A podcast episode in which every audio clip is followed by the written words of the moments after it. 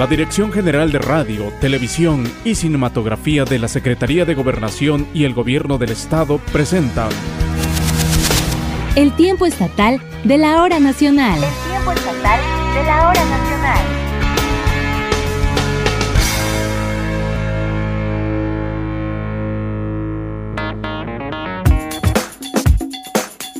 Qué gusto que nos acompañe a la emisión 119 del tiempo estatal de la hora nacional. Reciba un cordial saludo esta noche de todo el equipo que hace posible este programa. Les saluda con mucho gusto su servidora, Rosalía Ferraz Torres, y esta noche me da mucho gusto saludar a un amigo de toda la vida que se ha dedicado a la radio durante muchos años. Él es Marcelino Hernández López, él es locutor de Radio Fórmula Oaxaca. Marcelino, qué gusto compartir contigo los micrófonos en este programa del tiempo estatal de la hora nacional. Hola Rosalía qué gusto, qué gusto también escucharte nuevamente, compartir contigo este espacio, saludar al auditorio del tiempo estatal de la hora nacional. Vamos a pasar un momento increíble, un momento agradable con todos, con todos ustedes. Quédense con nosotros. Y bien, en esta noche le vamos a presentar la historia de vida de una artesana que hace maravillas con el barro verde de Santa María Zompa. Pero además en esta noche vamos a escuchar a nuestro amigo y colaborador Rolando Herrera, quien nos comparte sobre la restauración del reloj que está ubicado a un costado de la Catedral Oaxaqueña. Instrumento que aparte de dar la hora, cautiva ahora al entonar el himno de las y los oaxaqueños, que es nada más y nada menos que el Dios nunca muere.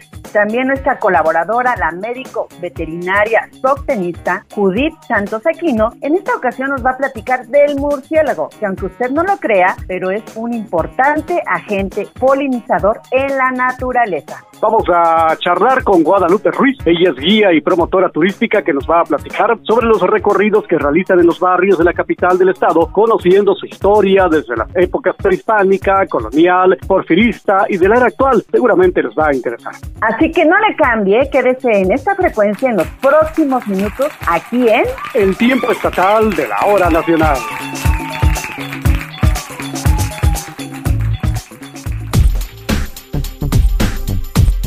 Rosy, déjame comentarte que Oaxaca es una tierra de hombres y mujeres que gracias a su talento y destreza crean verdaderas obras de arte con sus manos, utilizando en este caso materia prima como la tierra y en este caso del barro verde característico del municipio de Santa María Atzompa. Fíjate que Dagmar Velázquez nos platica de Aurea Ruiz Salina. Ella es una artesana que aprendió de sus abuelos la riqueza artesanal del barro verde, actividad que sustenta su hogar y le permite conservar técnicas ancestrales, como ves Marcelino, que transmite a sus tres hijos. Vamos a escuchar más de esa artesana oaxaqueña. La herencia que recibió Aurea Rosalinas de sus padres y abuelos fue la habilidad y destreza para elaborar la alfarería de barro verde de Santa María Tzompa en el Valle de Oaxaca. El descubrimiento por esta pasión inició cuando tenía 12 años, al jugar con el barro que le compartía su abuela al verla trabajar. Al ver a la abuelita, ¿no? Que ella agarraba su lodo, cómo lo hacía, nos decía, vengan, aprendan ustedes a hacerlo. Nos dejaba un poquito y dice, jueguen, empiecen a elaborar lo que ustedes quieran. Y así fue como fuimos aprendiendo y ya ahora sí que más grande nos fue gustando al ver que nuestras piezas se vendían. Desde hace 30 años no hay día que Aura elabore algunos utensilios para el hogar, en cuyo proceso aún respeta algunos métodos tradicionales, mismos que combina con las nuevas técnicas y utensilios. Nuestra especialidad es más la losa verde y pues sí ocupamos lo que es este el barro, que es conocido el barro de la laguna, que es este uno, y el barro de golpear, que es, se podría decir que es uno es como tipo plastilina y el otro es polvo. Esos dos barros se mezclan. Esto hace el lodo, pues eso hace una, una mezcla más, más dura que es la que se presta para fabricar nuestras piezas. Todavía se siguen los métodos tradicionales, pues que es este el horno tradicional que es hecho a base de ladrillo. Ahorita es de ladrillo, antes era de piedra, pero sí ahorita se sigue quemando con lo que es la leña, pues. Las vasijas, comales, cazuelas, platos, entre otros enseres, son posibles gracias al trabajo en equipo con su familia. Ahora sí que esto es compartido, ¿no? Porque las piezas, la mayoría las elabora, las elaboramos las mujeres los hombres se dedican al trabajo pesado, se podría decir. Hay quienes van a traer el material, lo, lo ponen a secar, lo que lo golpean, que es lo que nosotros llamamos ahora sí que poner el barro a secar y hacerlo polvito. Elaborar cada pieza involucra un proceso riguroso que también depende de las condiciones del clima, el cual puede llevar unos minutos o varios días. Hay piezas que se pueden hacer en unos 5 o 6 minutos. Ya, o sea, necesita un proceso que se hace primero y lleva su determinado tiempo de secado. Entonces después se le hace lo que nosotros le llamamos la raspada, como que pulirlo, ¿no? Para así que tenga mejor presencia. Ya que está bien seco, entonces ya se iría a la quema, a lo que sería la primer quema, porque por ejemplo el verde tradicional son dos quemas. La primera que es lo que le llamamos la quemada de blanco y la segunda que es ya sea el verde o el pintado, el que es de color. Aura es madre de tres hijos y como artesana es importante heredarles este legado, que además de dejarles satisfacciones personales y sustento económico, le permite preservar la cultura de su pueblo. A mis hijos les voy inculcando eso, de que sí estudien, pero que también tengan esto, pues ese amor a lo que hacemos, dejarles esa herencia. Para mí ser artesana es algo pues algo muy bonito, ¿no? Porque como le digo, nos los heredaron nuestros abuelos. Aparte de que nos gusta, nos da de comer. Que hace uno lo que nos gusta y, y a la vez ahí vienen beneficios que son para el bienestar de la familia. En el presente, Aurea forma parte de los 118 artesanos que ofertan sus creaciones en el mercado de artesanías de Atzompa, lugar en el que dice prevalece la esencia de cada persona. En una pieza va plasmado el esfuerzo, el trabajo y hasta el sentir del artesano. Visitar Santa María Tzompa es una oportunidad para admirar el trabajo y talento de todo un pueblo, cuyo sustento económico es la venta de la alfarería de barro verde y lo mejor es que se encuentra a 20 minutos del centro de la capital oaxaqueña. Para el tiempo estatal, Dagmar Velázquez. El tiempo estatal de la hora nacional. Y bien, Marcelino, esta noche vamos a presentarles la participación de nuestro colaborador, Rolando Herrera a través de sus secretos de Oaxaca. Nos tiene los detalles de la restauración del reloj que se ubica en la catedral de aquí de la capital oaxaqueña y que por cierto, según expertos, tiene una antigüedad de 261 años. Así es, Rosy. Recientemente este reloj fue puesto en operación nuevamente, gracias a un trabajo verdaderamente profesional y artesanal que hicieron los expertos. Por cierto, también que este reloj es inglés. ¿Sabías de eso, Rosy? Yo no, para nada, pero es ¿eh? importante, ¿eh? Sí, claro. Y solo existe otro de sus mismas características y antigüedad y se ubica en San Miguel de Allende, en el estado de Guanajuato. ¿Qué tal? Pero ¿qué les parece si escuchamos a Rolando para que nos dé todos los detalles al respecto? Los secretos de Oaxaca. Los secretos de Oaxaca.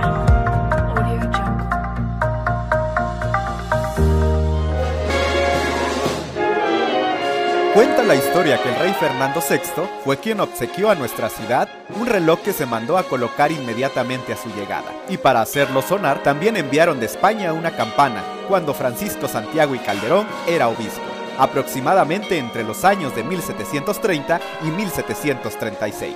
Pasó el tiempo y muchos años después se conocen don Mario Rodríguez, comerciante español que llegó a estas tierras siendo apenas un niño de 15 años, y don Gelacio, un señor muy amable que trabajó toda su vida en la corona, y cuando se jubiló se dedicó a apoyar al patronato de la catedral. Don Gelacio le comentó a don Mario que el reloj no servía y ambos se pusieron de acuerdo y a través de donativos de varias personas trajeron a unos relojeros de Puebla para que lo compusieran y lo pusieran a andar. Hace unos días los oaxaqueños volvimos a escucharlo nuevamente, gracias al mantenimiento que le dieron por encargo ahora de los hermanos de don Mario, el señor Manuel y el señor Baldomero, quienes nuevamente contactaron a una empresa relojera de Zacatlán de las Manzanas Puebla, y por quienes tenemos la oportunidad de escuchar ahora, en las horas exactas, algunas campanadas que se acompañan de nuestro Dios nunca muere.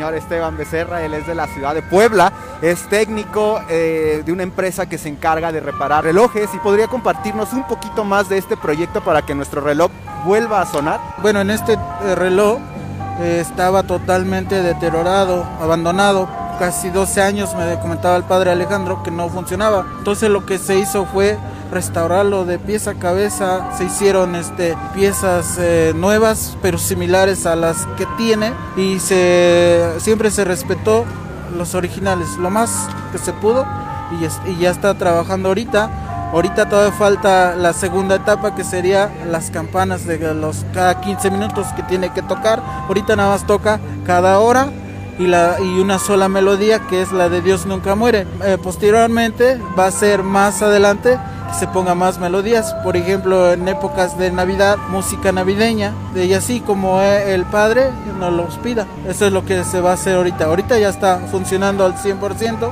Es un reloj inglés, eh, data de 1760 a 1780 este reloj. Yo soy Rolo Herrera y esta es una colaboración para el tiempo estatal de la hora nacional. Estatal de la hora nacional. Qué hermoso es escuchar, Marcelino, la melodía del Dios nunca muere. Esta es una gran verdad. Y este bello reloj, patrimonio de todas y de todos los oaxaqueños. ¿Cómo ves, Marcelino? Definitivamente, Rosy, es eh, un reloj que caracteriza a lo que es la catedral de nuestra ciudad de Oaxaca. Pero también eh, ahora, ahora eh, es importante y además muy placentero escuchar este reloj porque una canción adoptada por el pueblo oaxaqueño como himno y que ambienta muy bien el Zócalo y la Alameda de León, dos lugares muy concurridos por las y los oaxaqueños y por supuesto una gran cantidad de turistas.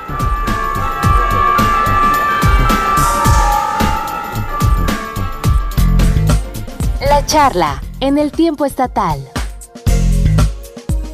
Y bueno, precisamente hablando de estos temas que guarda la verde antequera, como ya lo escuchamos, la restauración del reloj de catedral, también los barrios de la capital son lugares emblemáticos que guardan muchas historias, tradiciones y cultura. Es por ello que esta noche nos da mucho gusto saludar en esta sana distancia a Guadalupe Ruiz, Lupita. Ella es guía y promotora turística y nos viene a platicar precisamente de interesantes recorridos que realizan por estos barrios. Bienvenida, Lupita. Hola, hola, muy buenas noches, mucho gusto. Muchas gracias, Lupita. Y antes que nada, ¿por qué no nos comentas un poquito de la historia para quienes nos están escuchando esta noche en el interior del estado? Cuéntanos cuántos barrios cuenta la capital del estado y dónde están ubicados. Hola, pues mira, te platico.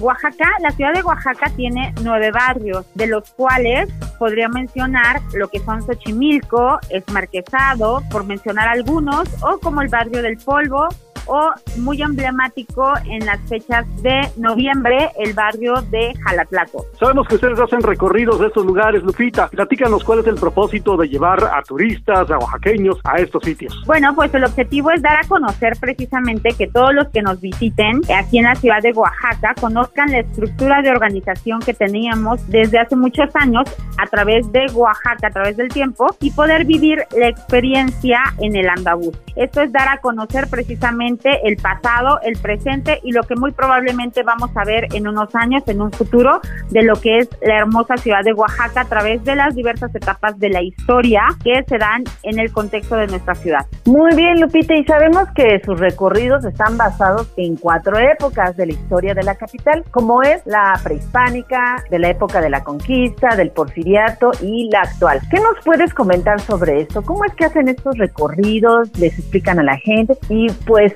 enamoran no solamente a las oaxaqueñas y oaxaqueños, sino a todos los turistas que visitan nuestra capital oaxaqueña. Nosotros lo que tratamos es trasladar, compartirles nuestro sentir primero como oaxaqueños. Segundo, es trasladarlos a través de la imaginación y de pequeños datos históricos para poder compartir eh, precisamente de estos datos curiosos que tiene nuestra ciudad de Oaxaca. El cómo era, por ejemplo, la iglesia de la Soledad, por qué se estableció ahí la iglesia de la Soledad, del dato curioso, por ejemplo, de la mula que ya no quiso caminar, ¿no? Y poderlos trasladar a través de esta imaginación, aprovechando toda la arquitectura que tenemos en los monumentos históricos de acá de la ciudad de Oaxaca.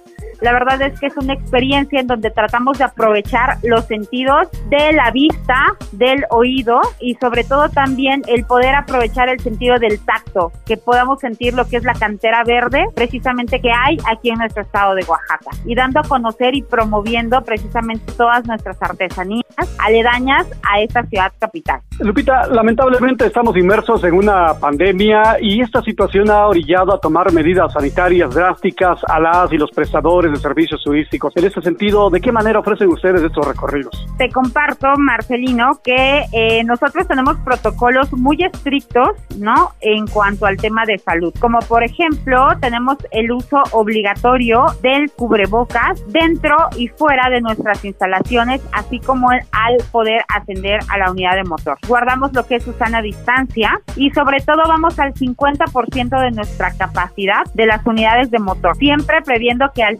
ascender o al descender hay dispensadores en cada unidad de gel antibacterial para poder hacer uso de ellos con la finalidad de protegernos primero a nosotros mismos, después a los colaboradores y asimismo a sus familias que precisamente van a dar a conocer y a poder transmitir todo lo que vivieron en Oaxaca. Y bien, durante estos recorridos, ¿qué nos puedes decir sobre las artesanías, sobre los monumentos históricos, los personajes ilustres y todo el aspecto cultural que tiene la capital? Seguramente también son puntos a destacar durante estas visitas.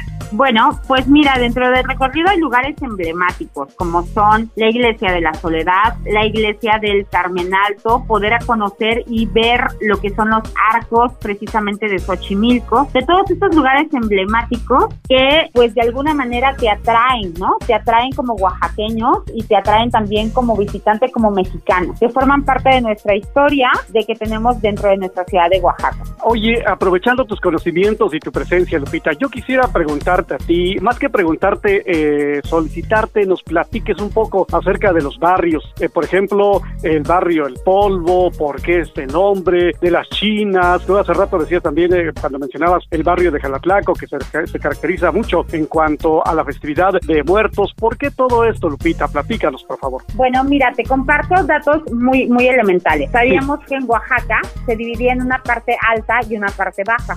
¿No? En donde eh, de alguna manera eh, teníamos la división por clases sociales, ¿no? La, la parte eh, con más adinerada de la ciudad vivía en la parte alta y en la parte baja se dividían precisamente las personas que trabajaban para la clase alta de la ciudad. Ese es un dato muy curioso y que es precisamente al lado del Palacio de Gobierno, en donde se lleva a cabo o se ve esta división y que vamos a poder tener conocimiento en el recorrido de toda esta parte de nuestra historia que tenemos en la ciudad de Oaxaca. Además te platico que la festividad de San Ramón es, eh, poco sabemos que es el neonato en el barrio de La Merced. Hay otros edificios emblemáticos como es el Mesón de la Soledad, los museos y los templos que la característica que es de la verde antequera es que todos son elaborados precisamente con la cantera verde. También sabemos que hay eh, leyendas, ¿no? Dentro de nuestros barrios y que ha hecho énfasis en el barrio del Peñasco como el Callejón del Muerto. Esto está en la parte de arriba de la soledad. Es tanta la historia y tantos conocimientos que tenemos que compartir de nuestra ciudad para poder precisamente compartir este amor que le tenemos a Oaxaca. Bien, Lupita, y bueno, las personas que colaboran con ustedes reciben alguna capacitación, se encuentran certificados, ¿por qué no nos platicas sobre eso? Se ha hecho una gran labor desde los conductores, lo que hoy es en Día Guardia Nacional, nos proporciona capacitaciones en cuanto a manejo a la defensiva, en cuanto a los anfitriones turísticos proporcionamos lo que son capacitación de atención al cliente, que son básicos elementales, y por supuesto a través de CODAT realizamos lo que es la capacitación de toda esta retroalimentación de nuestra parte de nuestra historia como oaxaqueños nos caracteriza y también de toda la historia que hay dentro de los mismos barrios de la ciudad de Oaxaca y cómo poder transmitir ese conocimiento, pero sobre todo lo que nos mueve es este amor a Oaxaca. Y bueno, en esa capacitación no hay más que el vivir nuestro día a día en nuestra vida cotidiana, que esa es la mejor capacitación que podemos recibir como oaxaqueños. El ir a poder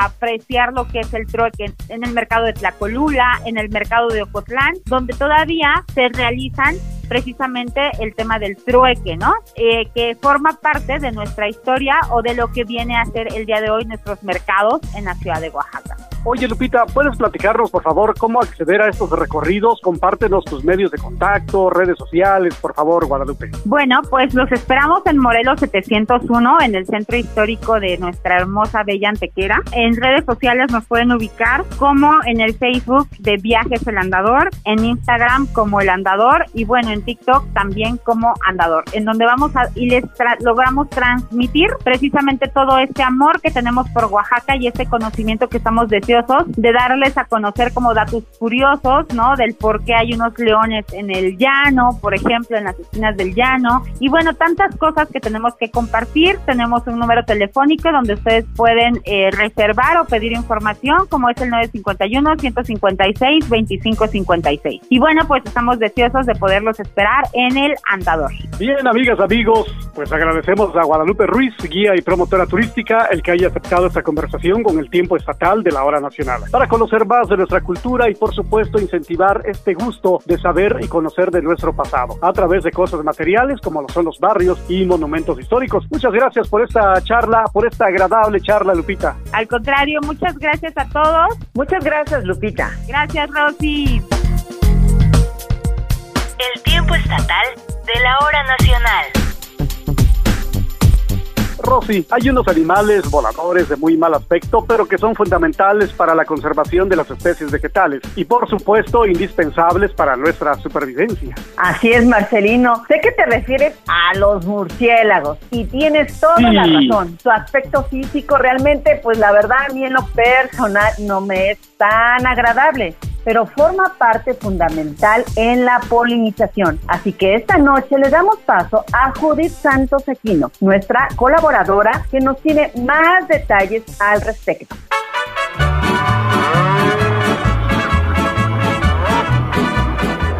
Visitando la granja. En el tiempo estatal.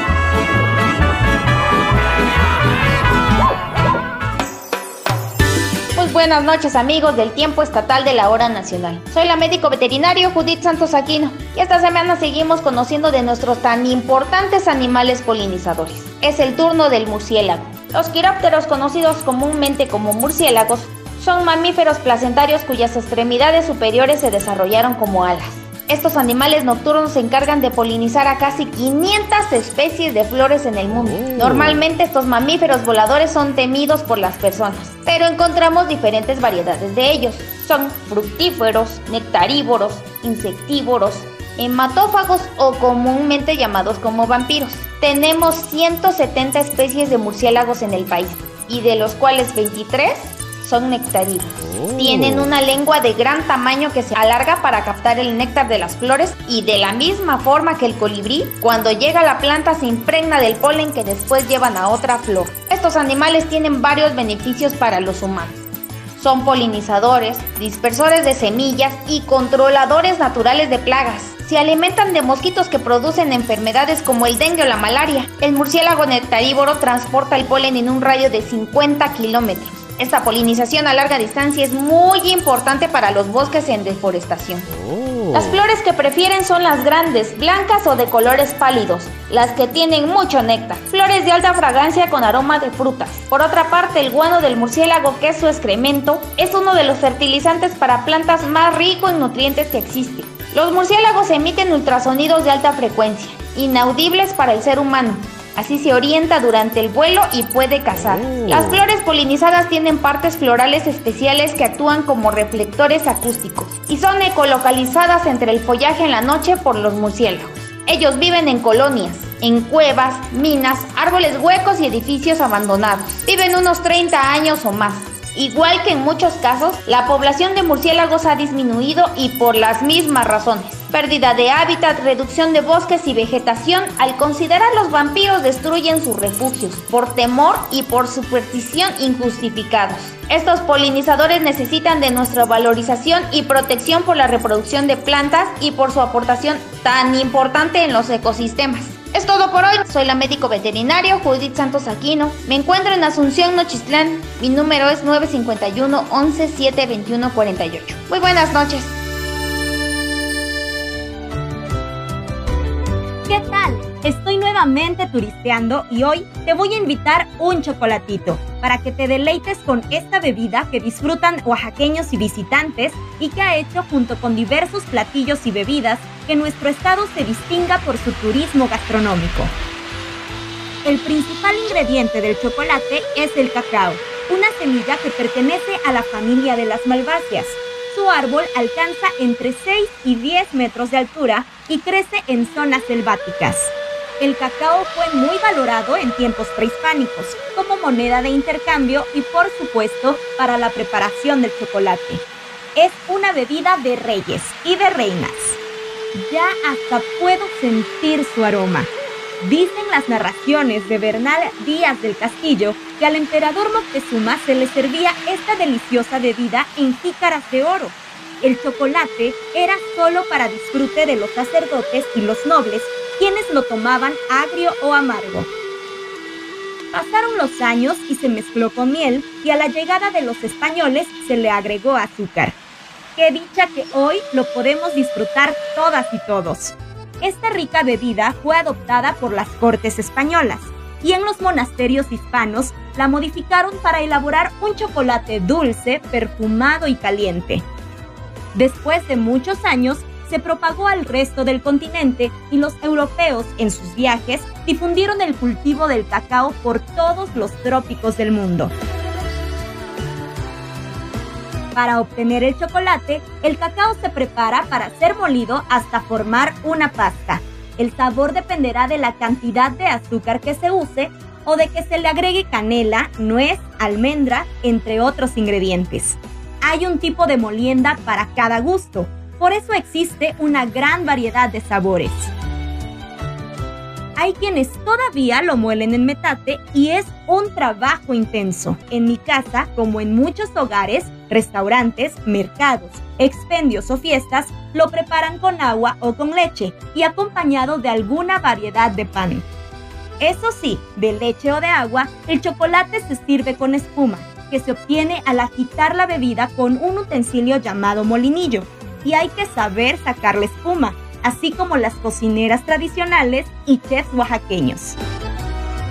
El chocolate es una bebida que está presente en muchas comunidades, en mayordomías, fiestas patronales, bodas, bautizos y funerales. Yo de pequeña me lo comí en tablillas, es un dulce que siempre cae bien. Y además puede tener diversos usos. Es también un ingrediente para platillos como el mole. En la ciudad de Oaxaca existen sitios donde siguiendo los protocolos sanitarios correspondientes te muestran el proceso de elaboración del chocolate. En el módulo turístico pueden brindarte más información, así como de algunos lugares donde puedes saborearlo. También en el estado existen otras bebidas que tienen como base el cacao, riquezas de nuestra gastronomía que te invito a disfrutar. Recuerda que estamos en la ciudad de Oaxaca, en Avenida Juárez 703, Colonia Centro. También puedes visitar la página de internet www.sectur.oaxaca.gov.mx.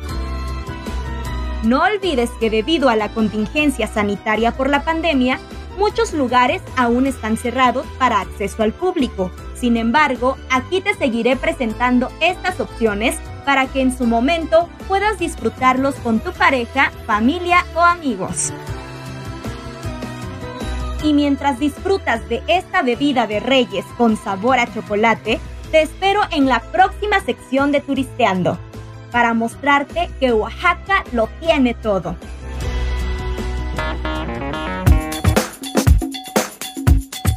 Y bien, llegamos a la parte final de esta emisión 119 del tiempo estatal de la hora nacional.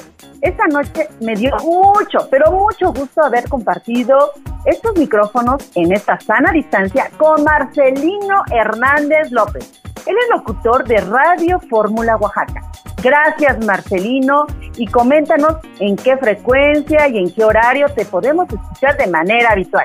Gracias a Rosy, gracias a ti, gracias a nuestros amigos del Tiempo Estatal de la Hora Nacional por este espacio, por esta oportunidad que nos dan de compartir el mismo, de compartir contigo y por supuesto, por supuesto con toda la gente que está muy pendiente de este Tiempo Estatal de la Hora Nacional. Muchísimas gracias. Y les comento, ahora estoy en Radio Fórmula Oaxaca en un horario de 10 de la mañana a 3 de la tarde todos los días. Por ahí también nos escuchamos con muchísimo gusto. Muchas gracias, Marcelino. Y bien se despide de ustedes, Rosalía Ferrer Torres, y a nombre de Esteban Hinojosa, Mayra Santiago, Jessica Pérez, Doris Romero, Aldair Domínguez, Dagmar Velázquez y Seth Gabriel Ruiz, el equipo de producción de este programa, les deseamos que pasen una excelente noche. Nos escuchamos el próximo domingo. Que tenga una excelente semana y pásesela muy bien. Los invitamos para que continúen en esta frecuencia porque hay muy buena programación. Que pasen una muy buena noche. El tiempo estatal de la hora nacional.